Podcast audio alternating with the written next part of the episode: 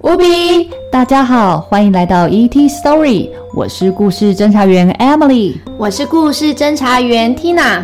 在这个世界上，到处都是谜团和复杂的案件，你准备好了吗？故事飞碟即将起飞，跟着我们一起进入侦探的世界，谜题等着被解开。欢迎你在节目底下或是 FB 粉丝专业分享您听完故事后的心得哦。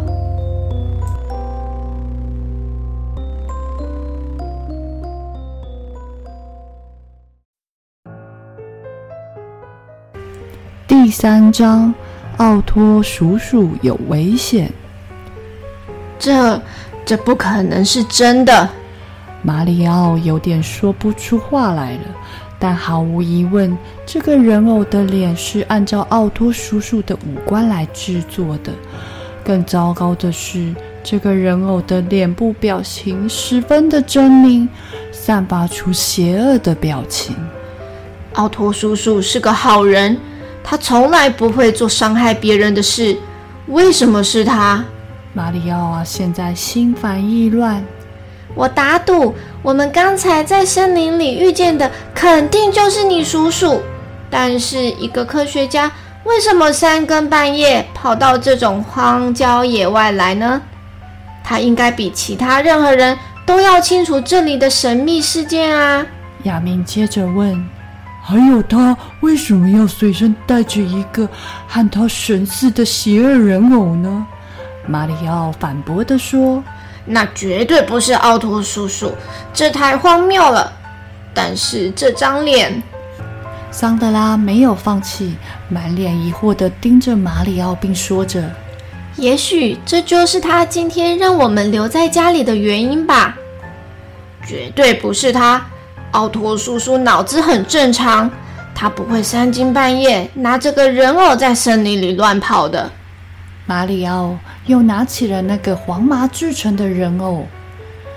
你说的没错，亚明啊，边说着边跳上自己的床。但无论如何，整件事都很奇怪。你自己总是说异国文化里的神秘事件，十之八九都不是什么好事。马里奥摸了摸手上粗糙的人偶，说。奥托叔叔是一位科学家，他是个脚踏实地，在人类文化学域里面享有盛名的人。他还写书拿奖，根本没有时间来搅和这些乱七八糟的事。桑德拉在收好自己的侦探腰带后，也躺上床，全身的倦意在躺上的那一刹那全部涌上了。他若有所思地盯着天花板。那里有一台吊扇，不停地转动着。过了一会儿呢，他把头转向了马里奥。此时的马里奥正在为那个和自己叔叔长得很像的玩偶大伤脑筋。别胡思乱想啦！你花越多时间去想，就会把自己搞得更混乱，对事情也没有帮助。那个人偶只是一个无害的玩具。就是这样单纯。亚明翻身起床，虽然不知道为什么，但和这个人偶待在一起让他觉得很不自在。他推开了窗户，看着外面沉闷的夜色，感受着从海面上吹来的温暖海风，说道：“为什么我总觉得感觉不太好的？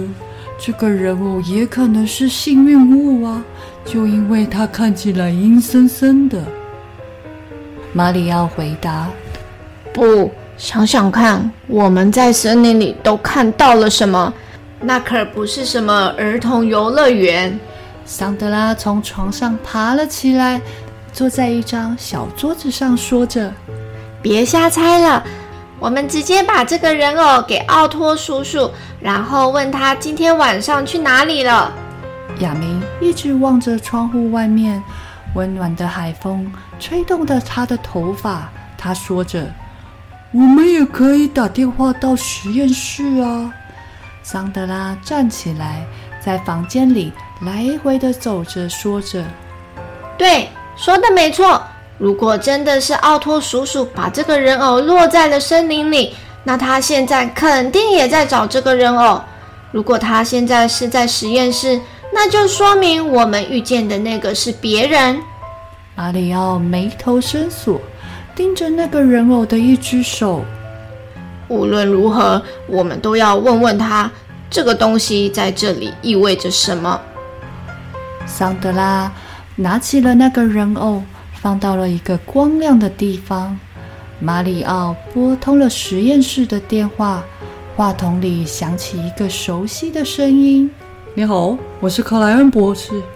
是谁这么晚还打电话来打扰我工作？”“是我，马里奥。非常抱歉这么晚还拨电话给你，但我看见你的房子里有灯光，猜你还在工作，所以就想打个电话来问候你一下。”“谢谢。目前为止一切都很好，我工作起来就忘了时间了。”你有在找什么东西吗？马里奥，科学家不是在寻找，是在研究。我们明天见吧。你们要有充足的睡眠。海地的白天啊，又热又燥的，你们需要好好的休息，才会有足够的体力。奥托叔叔说完了，挂了电话。马里奥说着：“显然这个人偶不是他丢的，他连提都没提。”亚明则在一旁说着：“呃，那现在怎么办啊？如果他真的有这么危险的话，我的意思是，如果传闻并不是什么神话故事，而我们今天看到的就是一场魔法仪式的话，桑德拉不禁担心起。”马里奥说道：“如果海地真的有魔法师，那你叔叔可就有危险了。”亚明摇了摇头说：“魔法师都是那些报纸在胡说八道的，没有人能死而复生。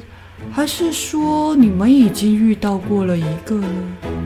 马里奥表示赞同，说道：“说得对，所有的魔法肯定都有合乎逻辑的解释。”桑德拉回说：“如果有人认识这些奇怪的符号的话。”就能解答我们的疑惑了。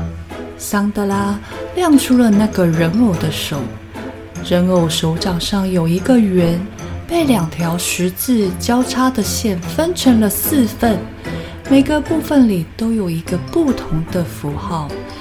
亚明摸了摸这些符号，突然一阵强风吹进了房间，啪啪，窗户被关了上。